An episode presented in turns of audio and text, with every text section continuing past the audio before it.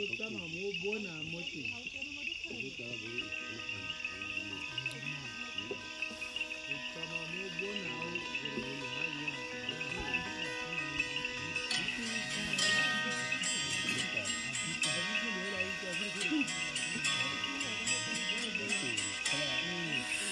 空中最亮的星，能否听清？那仰望的人心底的孤独和叹息。哦，夜空中最亮的星，能否记起曾与我同行？消失在风里的身影。我祈祷拥有一颗透明的心灵和会流泪的眼睛，给我再去相信的勇气。哦，越过谎言去拥抱你。每当我找不到存在的意义。每当我迷失在黑夜里，哦，夜空中最亮的星，请指引我靠近你。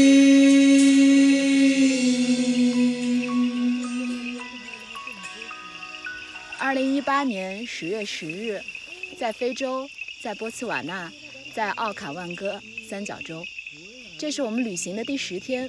我们现在是在一片浩瀚的星空下录制这期节目。下午的时候呢，小勇已经给大家分别拍摄了视频，来讲述我们自己对过去十天的非洲旅行的一些回忆。所以这期节目，我想聊一个别的话题，跟你你们一起讨论一下，你们过去所去的那么多次的旅行，都是发源于什么样的原因？有什么样的？比如说，或者是书，或者是电影，或者一些什么样的人，让你们去了那个地方，大家来做一个分享。QQ 好像有很多话要说，要不从你开始？那就说一下这次旅行的起因好了。这次旅行的起因，真要追溯的话，应该是二零一五年年底的时候，我们看了一部很好看的韩剧，叫《请回答一九八八》。然后这部韩剧结束之后，双门洞的四个小伙伴就被抓到了非洲，进行了一场花样青春的旅行。他们来到的地方就是纳米比亚和维多利亚大瀑布。然后当时我非常非常非常喜欢那个节目，看完之后就决定一定一定要来一次纳米比亚。然后后来就经过了一些时间的准备，先去了冰岛，因为花样青春同时也去过冰岛，我很喜欢那个导演叫罗 PD。所以我们先去了冰岛，之后，终于在现在来到了非洲，来到了纳米比亚，又到了博兹瓦纳。呃，本来没有没有准备来博兹瓦瓦纳的，是因为后来看了一个攻略，说这边有非常非常不一样的体验，能到奥卡万戈三角洲里面去体验一种独木舟追动物的旅行，所以我们就决定，呃，即使很辛苦，也一定要到这儿来待个两天一夜。对这次旅行的起因是因为这个，是因为一部韩剧。嗯，好的，其他同学呢？刚刚提到冰岛啊，我就插播一下，我可能去冰岛一个非常重要的原因是那个电影《白日梦想家》。大对对对，就是应该都是对，大部分都是在冰岛取景拍摄的。它也是关于一个可能有一点迷失了方向的人，到那里去寻找一个新的人生自我的一个故事。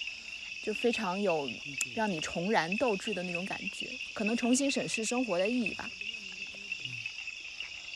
我聊聊我，呃，九月底去东京的事情吧，就应该是八月十五号。对，其实大部分情况下我们都是看电影，然后觉得电影画面拍得很漂亮，然后觉得这个地方我一定要去看一看。然后我去东京的这个旅行呢，其实是因为看了一部动画片叫。《盐业之庭》，嗯嗯，然后我觉得非常好看，就是它里面讲述的是一个算是姐弟恋的故事，然后感情很微妙、很细腻，两个人甚至只牵了一下手，都没有到接吻的地步，但我觉得那种感情很很甜蜜吧，或者是说，我认为的爱情应该是那样的，然后所以想自己去定一个去东京的旅程，然后当然。是有一个同事陪着去的，但是大部分情况下我们俩是分开玩。然后我就在东京，尤其是新宿公园附近，把所有胭脂信亭当中的场景全部都打卡了一遍。然后在那个过程当中就觉得，呃，动画片当中是百分之百还原了那样的一个场景，还是一个挺奇妙的感受。然后当你自己身在你看的动画片的主人公的这样的一个环境当中，你会回想到动画片里边的一些情节，会回想到自己的一些经历，然后无论是说对生活当中也好，对感情当中也也好的一些反响，然后尤其是在。呃，应该也是在工作日的时候，然后东京也是一个很繁华跟匆忙的一个城市嘛，所以大家都走来走去。然后你在一个市中心的地方找到一片绿地，一个公园，在那边自己独享几个小时，然后慢慢的去思考一些事情，我觉得那个感觉非常棒。嗯，然后我觉得旅行当中会有一段时间去发呆，或者有一段时间去放空，是一个特别好的体验。我对旅行的。起源这个认识，其实要说复杂，也有一点；但是要说简单，现在就非常的简单。有复杂是它是一个认知的过程吧。最早的时候，对于旅行其实没有太多的认知，就是觉得大家很开心的出去玩儿。然后那会儿大家都是小孩嘛，在一起就是很开心。包括我们去西藏、去尼泊尔，特别特别的辛苦。从尼泊呃尼泊尔的加德满都坐特别颠簸的汽车，坐八九个小时到博卡拉。但是那那趟旅程是我在印象当中真的是最最最最好玩的一次，可能也是因为当时的心境，然后就只是单纯的觉得是去玩。然后后来旅行次数多了之后，就开始想，那旅行到底是有什么意义呢？后呃也有想过是是我要去体验当地的生活，想嗯想要去认识一些当当地的嗯什么民俗风俗什么都可以，但是后后来走多了也会觉得嗯这其实是不可能实现的，在短短的按照我们这样 去到一个地方哪儿都想去看看哪儿都想去尝试一下的这样的一个状况是不可能实现的。然后到后来，到最最近一两年就特别的简单，就想去见识见识，去没有没有去过的地方看看有什么不同，有什么特别。就比如说像我们今年四月份的时候去了一趟朝鲜，就是很简单，假期很少，时间很少，来不及去其他地方远方。然后朝鲜本来就是一个很神秘的地方，就一直想要去，然后就是很。很意外的就看到了别人说了一个旅行社的微信，就找他问了一下，结果四月份四月初的时候还真的是有这么一个团可以组织去的，时间也很合适，然后就决定去了。可能从想想着哎可以去朝鲜，到最后决定也就嗯两三天的时间，很快很快。所以，我我现在我现在会觉得，比如像这次来非洲，就就说来了之后，呃，对非洲的认识真的是有很大的改观。所以我就认为，现在对我来说，旅行意义应该就是想去见识一下有什么。就是原来印象不一样的地方，就包括我们喜欢去当地一些超市转转啊，便利店转转啊，就像什么乐事薯片的当地口味啊，什么都很喜欢去尝试这些，就觉得很有意思。嗯，嗯，差不多就这样。其实就是一个越来越随意，或者是不再那么长期去计划的事情。可能碰到了，我觉得有些目的地就是在心里面，然后一个特别的契机碰到了，马上就把它勾出来，你就可以去实现它。比如说你们朝鲜的这种，对对，可能就会想想要突然突然一下子就会觉得，哎，好想去看看它到底是怎么样，就这样而已。是是，我我也是觉得，可能现在，嗯，旅行对于我们是一个互相印证的过程，就是有些东西是因为我们先看到了一些文艺作品、艺术作品，然后我们对那个地方产生了向往，会想要去，然后有一些可能是说我们去到了那些，当你再看到一些。呃，文艺作品跟艺术作品的时候，会唤起你的那种记忆。比如说，我去年最喜欢的那个《La La Land》，就为什么会那么喜欢它？除了它的故事、音乐之外，也是因为之前去了美西。不行，我要许个愿，因为看到有流星。好，结束。呃，就是因为在那边看过了那种粉紫色的天空，你知道那个是真实的。然后这个电影导演又把它还原的那么好，然后包括那些堵车的场景，都是你在 L A 亲身经历过的。所以当你再在大荧幕上看到它的时候，会有特别不一样的触动。嗯，我可能跟大家不太一样，就是我追溯了一下，因为我去过很多地方，其实包括我去巴黎、去伦敦，其实都是因为人生的际遇吧。就是我去巴黎是留学嘛，去伦敦也是因为留学，就是呃，你没有计划过或预见过我会跟他们产生这么深刻的交集，而我去伦呃欧洲这么多国家和城市，呃，首先是因为我长期在欧洲生活，所以有这个机会比较方便。但另外的呢，其实我会发现，我去很多地方旅行都是非常临时的，像这种提前半年去计划的旅行，在我来说几乎是不存在的。我都是很早很早，就是完全不知道自己要去哪玩，然后可能只有提前一个月或半个月才会知道。比如说我如果去，嗯，我去威尼斯是因为威尼斯双年展。然后我去马德里是因为我的好朋友突然定居马德里了。然后我去这次去俄罗斯是因为去看世界杯。然后我这次来非洲是因为认识了超。就是我所有的呃旅行好像感觉都是嗯靠缘分吧，就靠缘分。说到这边可以插播一个，可以插播一个信息，就是。我当时，嗯，就是跟跟超认识，是因为在网络交友软件。然后我为什么决定就是跟他开始聊天呢？是因为其实就跟旅行特别有缘分，是因为我看到他去冰岛拍的照片，然后恰巧他拍的那个在酒店的那张照片，跟我在冰岛的酒店的照片非常的像。所以我们两个聊的第一句话，我就是说你们去冰岛是怎么玩的？你们住的是不是同一家酒店？然后才开始的。所以其实我们的虽然我没有去冰岛，但是我们的缘分始于冰岛。这样说起来，我们都是红娘，对吗？对。我想问那张照片是不是我拍的？有可能是你拍的。我就知道是我拍的那张。是哪一张？快描述一下。就是他坐在酒店窗口的那一张。啊，团结拍那张。对。对，然后。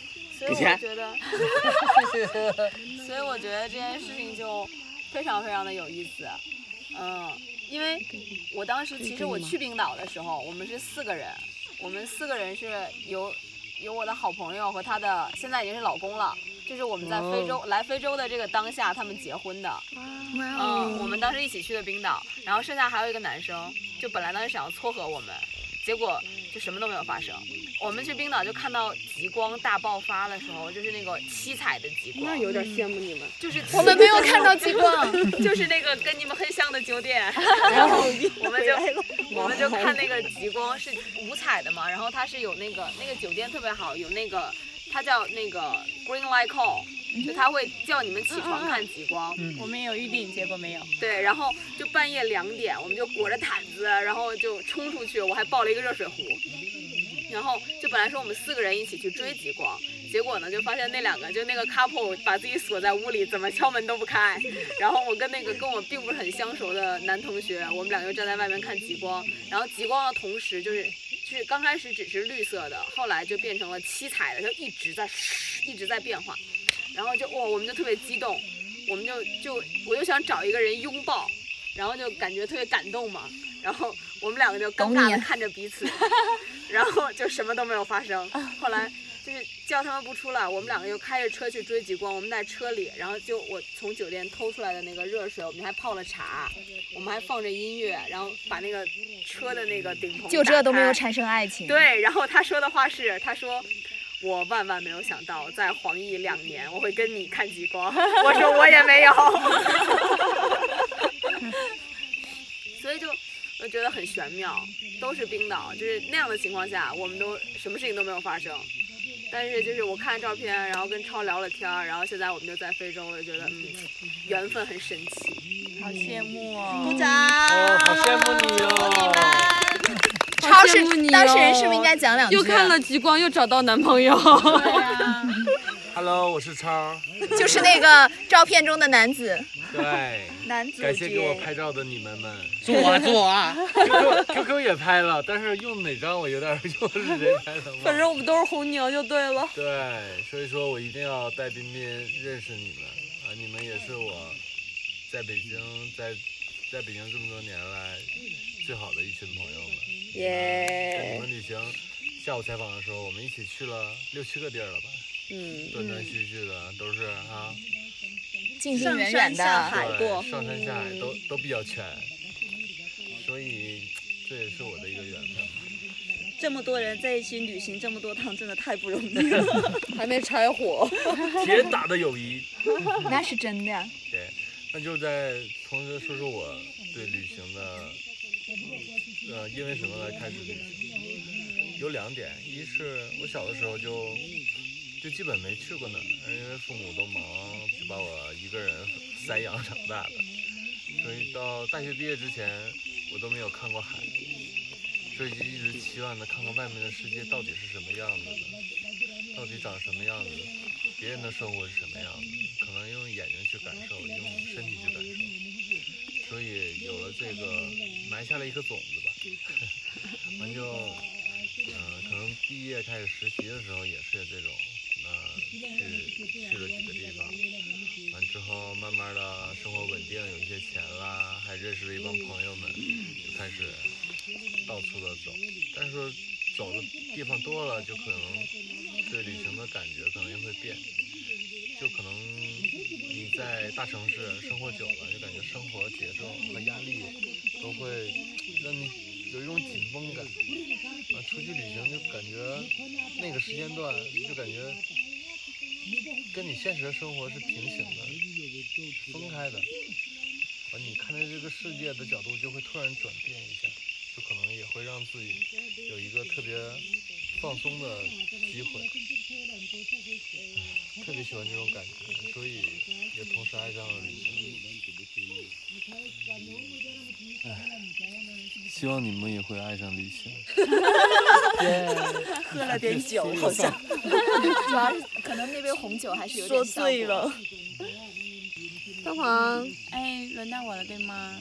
你有现在讲也可以，对。对，嗯，我觉得我的旅行经历可以分阶段来说，哎，因为我是一个追星 girl，所以呢，最开始旅行，我记得第一次不是跟家人去旅行，第一次独自去旅行是在三二零零七年的三月十二号，自己一个人去了武汉，然后去第一次看五月天。那个是我自己第一次的独自旅行，对，然后后面又跟着大家一起去看演唱会，去了上海、北京、杭州，就是各个地方，就是追演唱会之旅，是就是这个就是旅行的开始了。然后后面因为演唱会实在太多了，追不过来，所以呢，也就是挑一些地方会去。那第二个阶段就是开始，我会在微博上关注一些旅行的博主，然后他们拍照片都非常非常的好看，后这个是吸引我的一个点，因为自己也喜欢拍照嘛，然后也开始有了相机，从最开始那个第一台相机是是是佳能的女友二号那一台。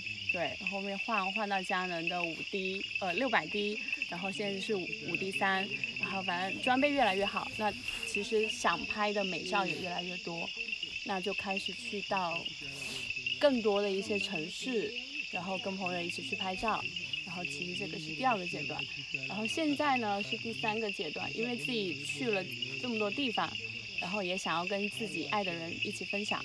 然后就开始了跟带爸妈出去玩的一个叫做生活目标吧，就是想要每一年都带他们去一个地方或者是国家，也带他们去看一看外面的景。嗯，那我觉得其实现在生活就自己也工作那么久了，也有也赚钱了，就旅行对我们来说没有那么的困难，其实是一个很便捷的事情，因为现在上网也很方便嘛。那各种，那旅行经验也有了这么多，嗯，就想把旅行其实变成一种类似于生活方式，或者是说，呃，疏解日常工作压力的一种途径。对，这样子去看待，我觉得现在就是活得很开心，每年跟着一群好朋友去一个特定的目标，然后觉得现在工作或者生活也没有那么辛苦。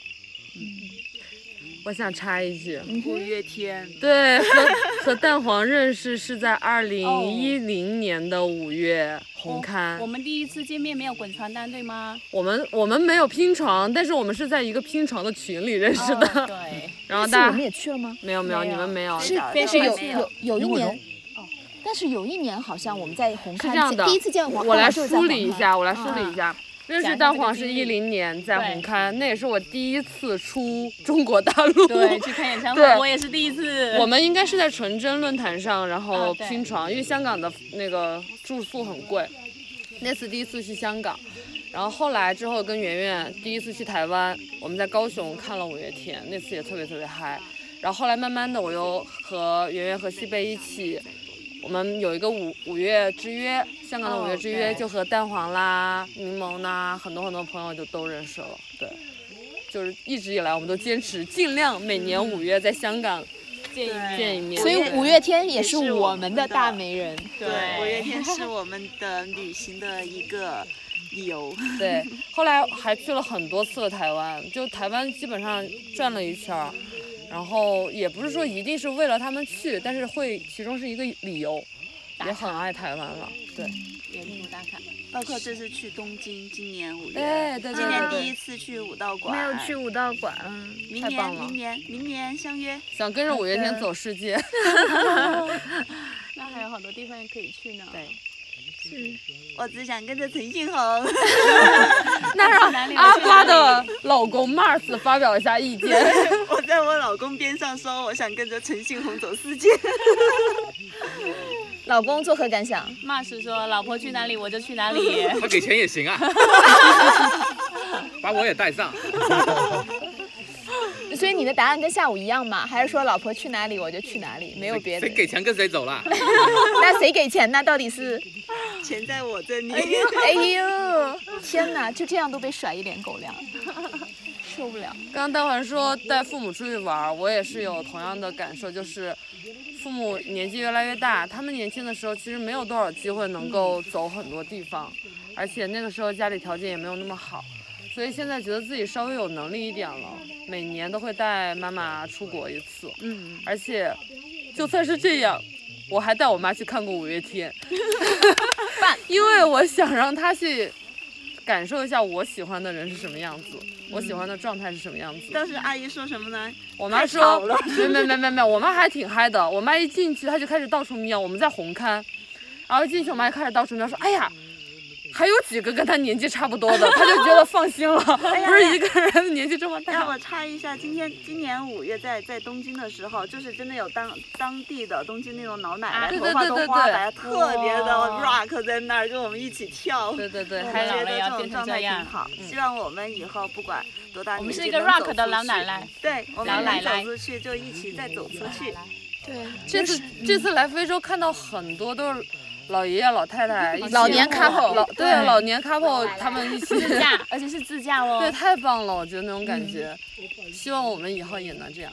我我我严重先找怀疑，先找一个对象先。对，可能下一次来非洲是有嗯很很多年以后了，有可能，也有可能近期就会再来。对，刚说到，爱上，反正爱上了非洲纳米比哇亚爱，amazing。真爱。刚刚说到那个父母那个旅行那个，我觉得也是，因为其实随着我们年纪越来越大，然后跟父母之间的交流其实没有办法去做很深刻的交流。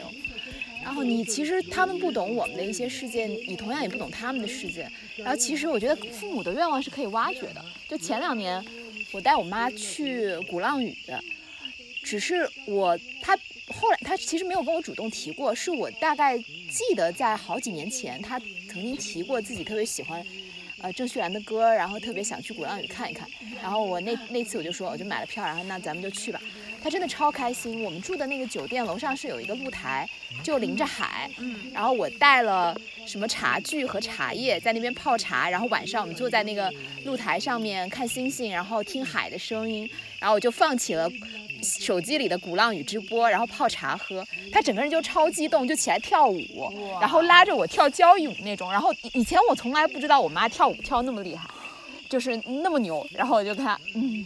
果然是一个很有少女心的妈妈，所以就是可能在旅行的过程当中，我们能看到，就是你熟悉人、熟悉的人的不同的面吧，就是你在日常生活中看不到的他们。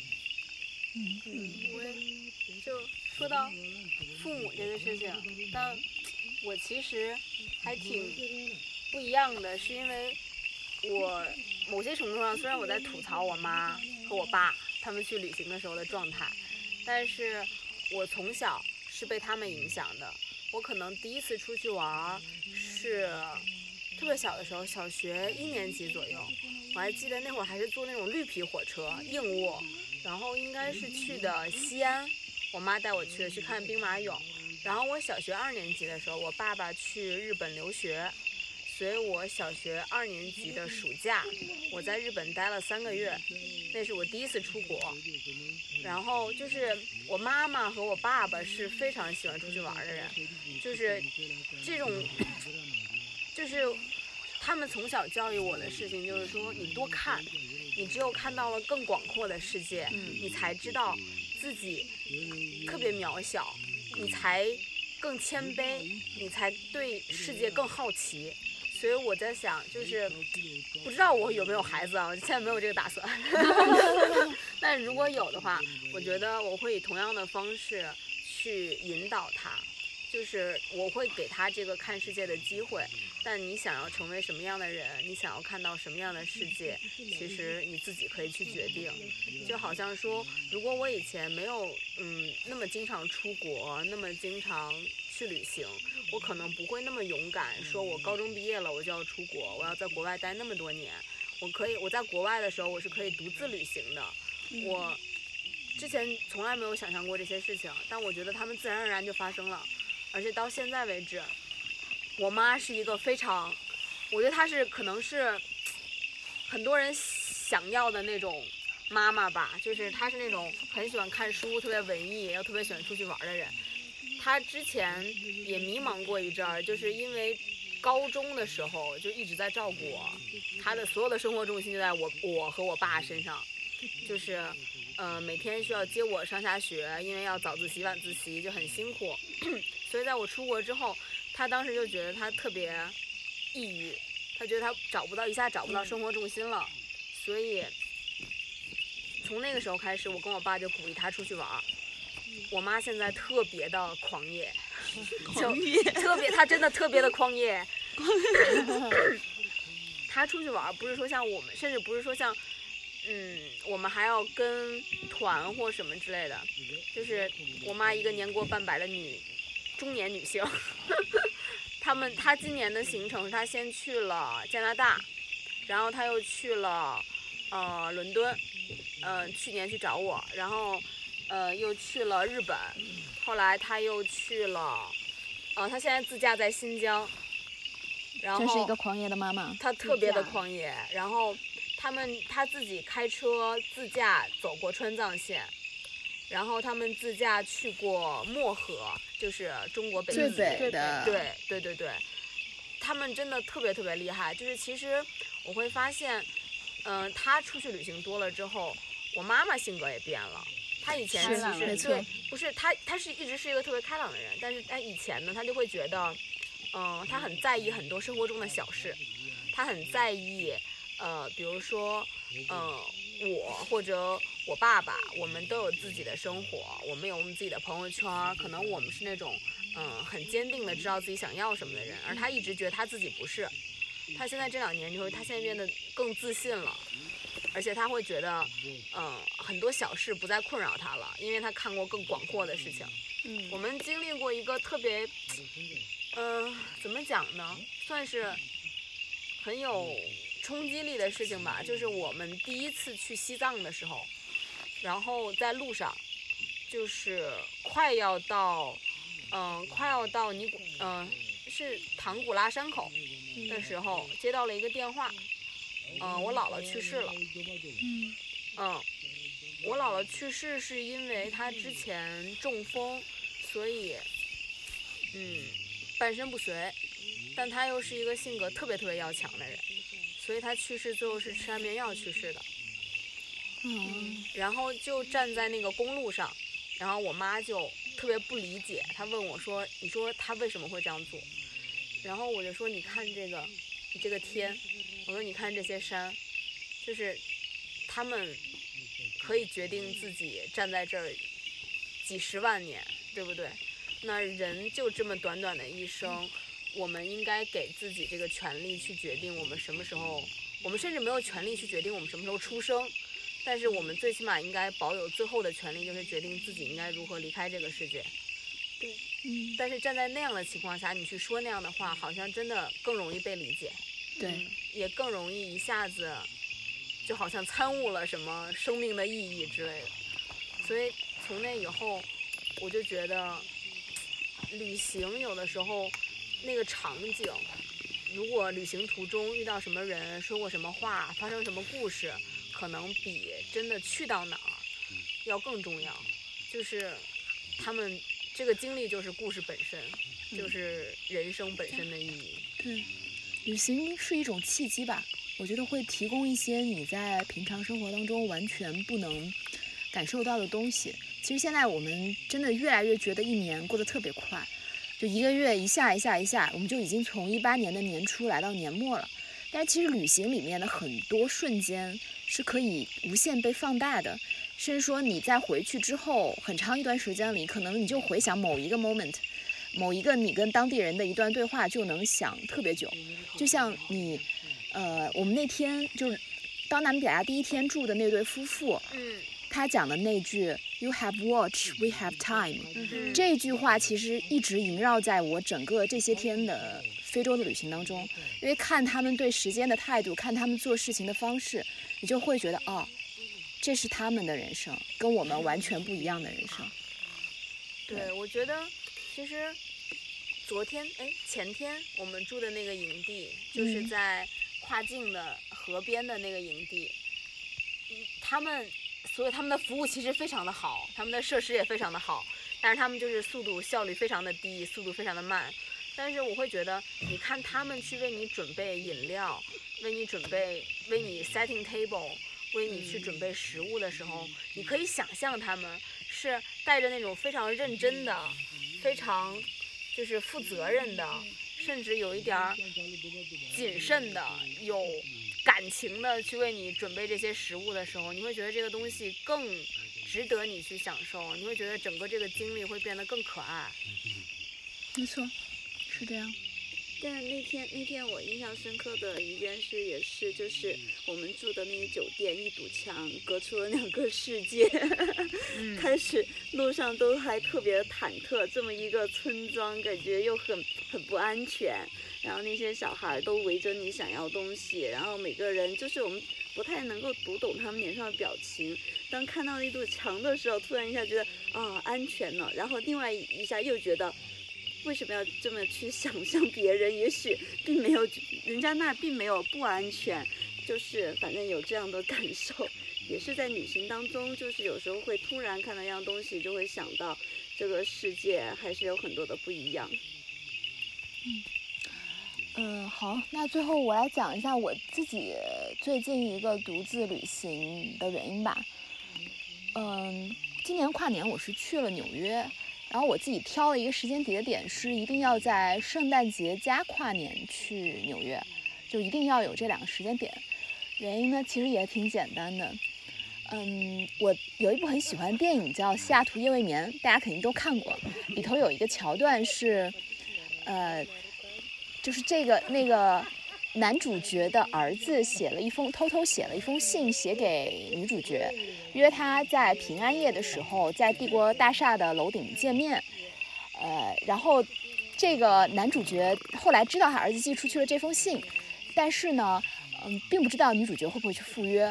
后来女主角经过一番激烈思想斗争之后，最终她还是去赴约了，然后就完成了一个完美的爱情故事。所以对我来说，可能一些旅行是我，特别是独自旅行吧，是我自己跟自己对话的一个过程，就不断的去梳理和沉淀自己的一些想法。来吧，Mars 来说。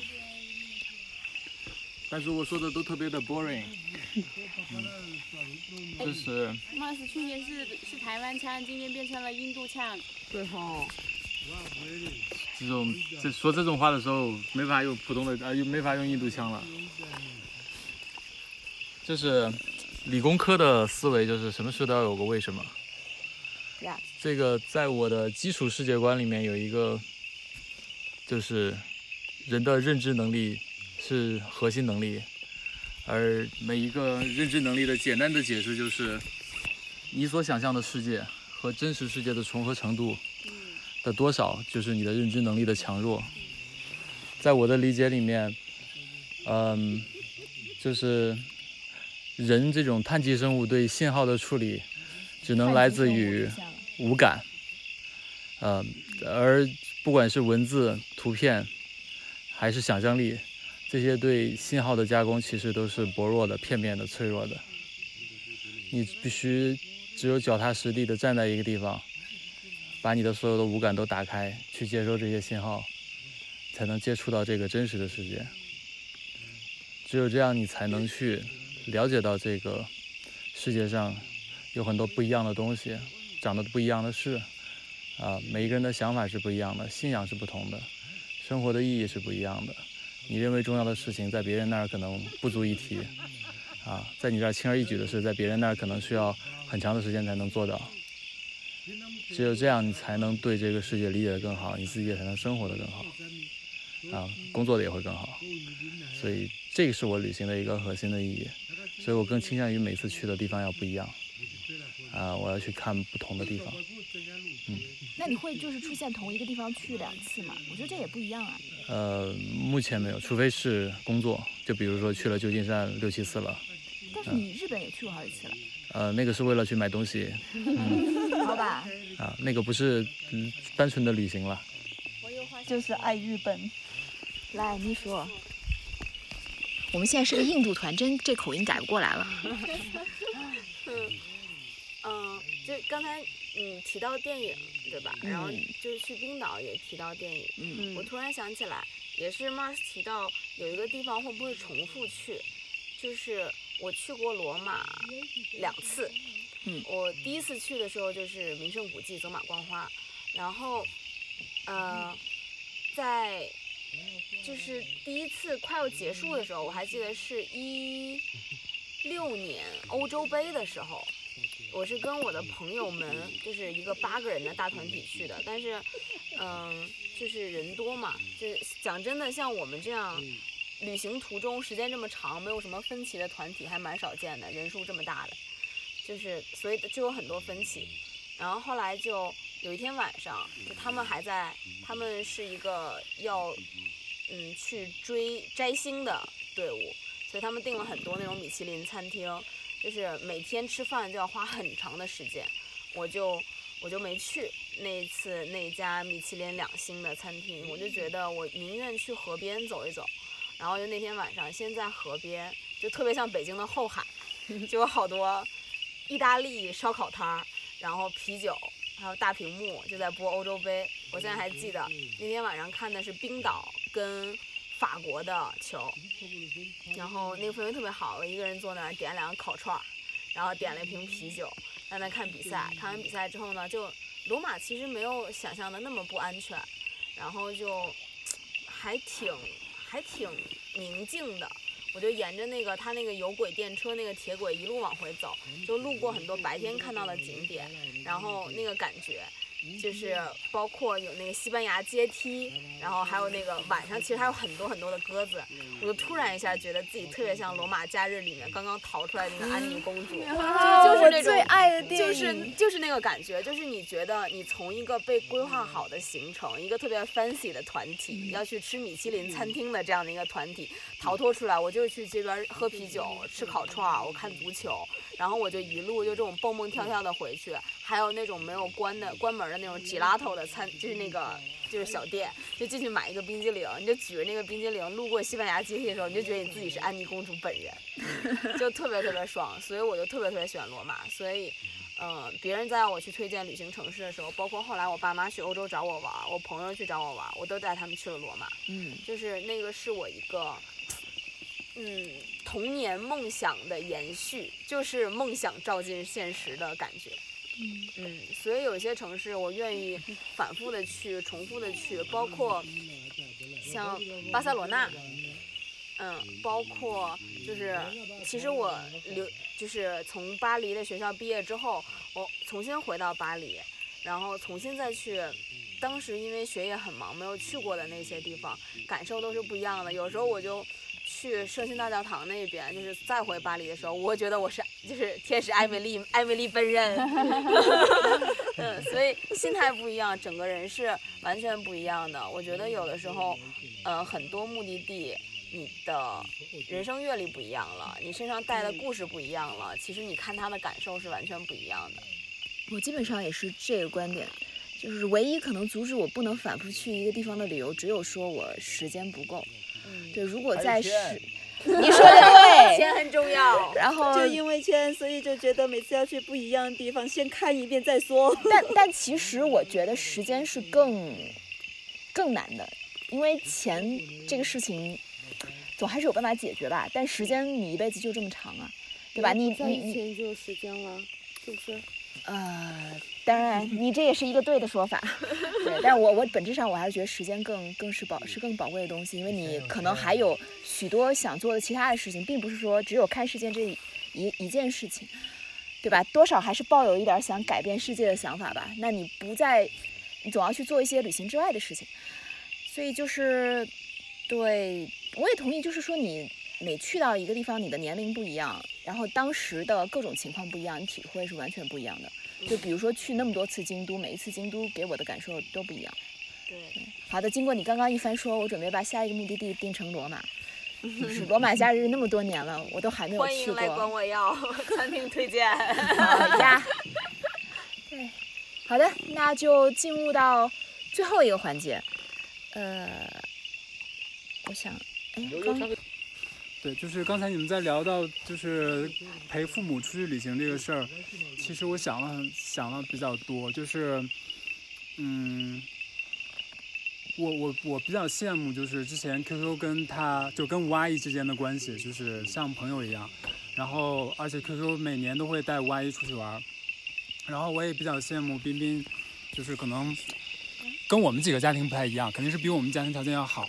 然后从小就是接触到的东西也是不一样的。我觉得我我们几个可能就是比较相同一点点的家庭，就是，呃，是后来自己长大了之后，然后可能接触的你们这些朋友也好，或者是看的书也好，看的电影也好，才慢慢把自己的视野去扩大一些。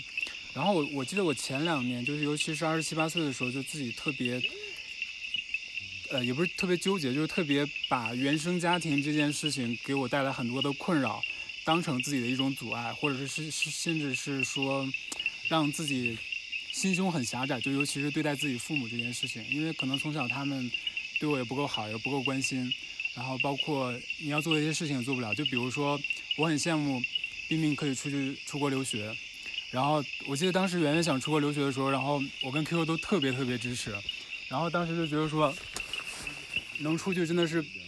也算是帮我们完成一个愿望，也特别希望他能够去完成对不起，自己这样的最后没愿望走成。对，没走成，但是最起码有我过这踹了是吧样一个机会，对对，对，然后有这个目标过。是，然后我当时是高中的时候，其实考到一个国外比较好的大学，但就是因为钱的问题没有去成，所以算是自己的一一个遗憾吧。然后再到后来的话，就这两年其实自己想通了一件事情，就是呃可能会抱怨父母，可能会抱怨，比如说人跟人之间相处的一些模式也好，或者是一些方式也好，但其实如果你换位思考，或者是如果你你在那个情况下，未必你就能把孩子照顾得那么好，或者是未必你就能有一个更好的处理方法。然后所以我在想，如果当时他们没有满足我的一些诉求，或者给我留了留下一些遗憾，那我为什么现在也要给他们留遗憾？然后而且又在我们现在有钱有能力的情况下，所以我就决定要向 QQ 学习，然后带妈妈出去玩，至少每年出国一次吧。嗯然后，所以今年就完成了带我妈去香港这个旅行。因为去香港这件事情是她自己特别喜欢的。我觉得可能父母那一代的人对于香港也好，澳门也好，总有那种情怀在。对。然后我还记得很小的时候看到香港回归的时候，我们在看新闻联播，就是整个去转播这件事情、直播这件事情，然后感觉就是一家人都很振奋的那种心情，所以带我妈去了香港，然后。那趟行程也是，因为大部分行程跟你们一起出来玩，我基本什么都不管，可能出来就负责开开车，然后偶尔帮大家拍拍照，然后所以那一次是算我自己，呃，从头到尾制定行程，然后带我妈去完成这样一件事情，然后我觉得完成完这件事情之后，我发现我跟我妈的关系更好了，然后我也更理解我妈当年的一些，呃。跟我的一些相处的模式跟一些原因吧，因为因为我觉得在对多在旅行当中有些说不出来的话，你是可以说出来的。平对时，而且那个旅行当中，就是去香港那次，就是碰见一点小意外，就是我我妈有个群嘛，然后群里面有些人就是误解她，或者在宣传一些她不好的一些消息，所以她很生气。我们在太平山顶往下走的时候，她就在群里边在着急解释跟回复那件事情，结果一下就摔倒了，然后就是摔的还算比较严重的，当时我就特别揪心。然后那也是我这么多年第一次就是拥抱我妈，嗯，因为当时真的觉得特别心疼，所以就抱着她，那个感受真的很不一样，就觉得那种感情就是无法控制的。对，就是你跟父母的肢体接触，就尤其像像像像我们的父母那一辈好像很少，嗯，他们是不怎么表达感情。对，尤其是比如说像父亲也好，就更更甚这样，对，不不喜欢跟你有肢体接触，或者是不太擅长表达爱，所以因为那一个小事故之后，我就觉得，嗯、就就是你们之间的那个关系会更近，然后那个那种感觉会更好。嗯，我觉得每年都要完成这样一个愿望是一个特别棒的事儿。好棒呀！鼓掌！棒棒棒！其实我也很羡慕，我现在都没有钱带胡教授和夏女士出去玩儿，还是他们两个带我出去玩儿。我妈现在是不跟我玩儿，我我觉得我妈还好，我妈的从小就是我们就是很好的朋友，然后就是原原来上大学，呃青春期的时候，然后我妈就会特别的，那个担心我，就就是那种关系，一个星期。要打五次电话，每天都要打个电话，问我今天怎么样，跟同学相处怎么样，然后在哪看到一个什么新闻，就要跟我说你要当心啊，要怎么怎么，要跟同学怎么相处。然后后来慢慢慢慢的就，因为来到北京也独立生活，结婚之后，我妈就现在就基本上一个月不会那么主动给我打电话，也不愿意不太愿意跟我玩。我说我要带她出去玩，她都说我跟我朋友天天出去玩，反正就也是这样一种状态。我觉得也挺好的，就是就是父母。他嗯，如果如果每一年有一个跟他们这样相处的机会，也特别好。嗯如果他们自己有自己的生活，自己愿意跟嗯自己朋友出去玩，只要有这么旅行的这么一个行程在那儿，我都觉得也挺挺好的，挺完美的。嗯好啊，那我最后的 ending 的问题其实是想说，因为我们现在头顶上是一片特别特别好的银河，刚刚周围的朋友们可能都许了百八十个愿望了，下面要大家每个人说一个愿望，因为在说的过程当中一定会有流星划过，所以你们的愿望都有可能成真哦。想一下，一个人有一个愿望，想好了可以开始。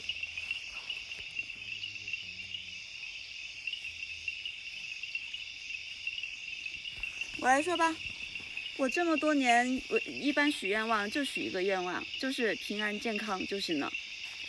我觉得这是最基础的，其他都可以靠自己。这个就是有还是有一点 潜意识的觉得希望保佑平安健康。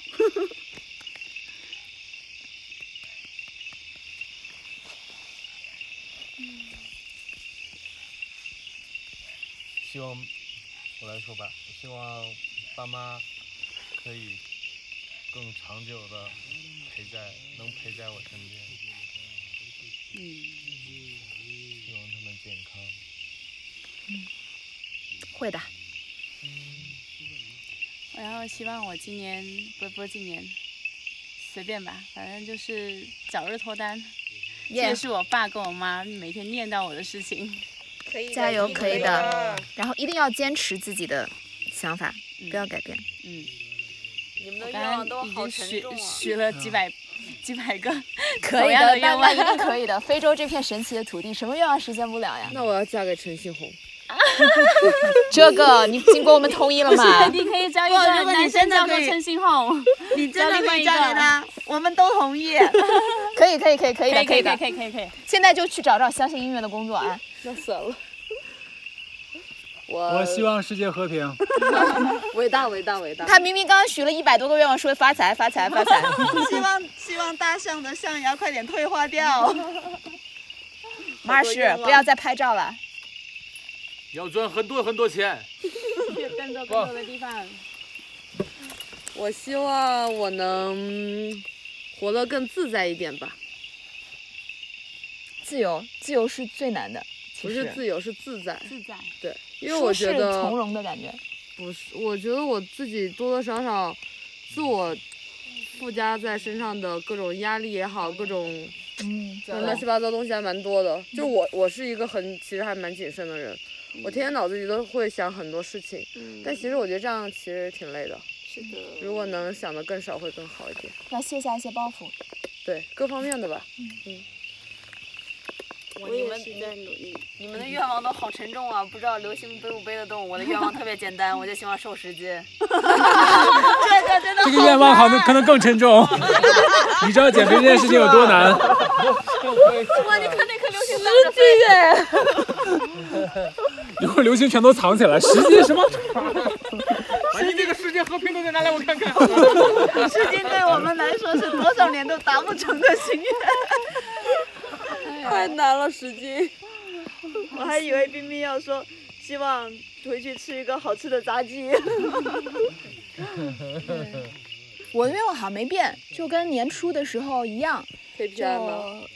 就是那句话，咱们要文艺一点嘛，要 ending 了。嗯。就是愿有人问你周可温，有人与你立黄昏。嗯，还是这个，祝福你，送给大家，祝福你，祝福你，祝福我们，希望你梦想成真。我我的愿望好接地气哦，希望大家平安健康。这个最实在啊，非常重要，必须的。那我们再挑一首程星红的歌作为今天的 ending 吧。我来放，我来放，我来放。好的。我们在一个荒岛上，太适合这首歌了。在星空下。今天晚上好圆满啊！许了好多个愿望。那个冰岛那个什么白日梦想家那个 Dirty Pose 呢。这里有四个陈星红的蜜，你肯定争不过了。那是谁？不认识。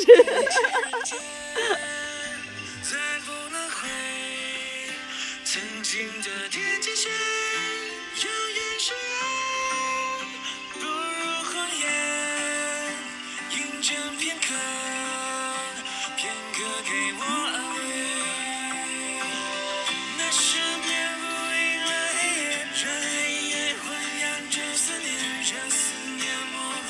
双眼。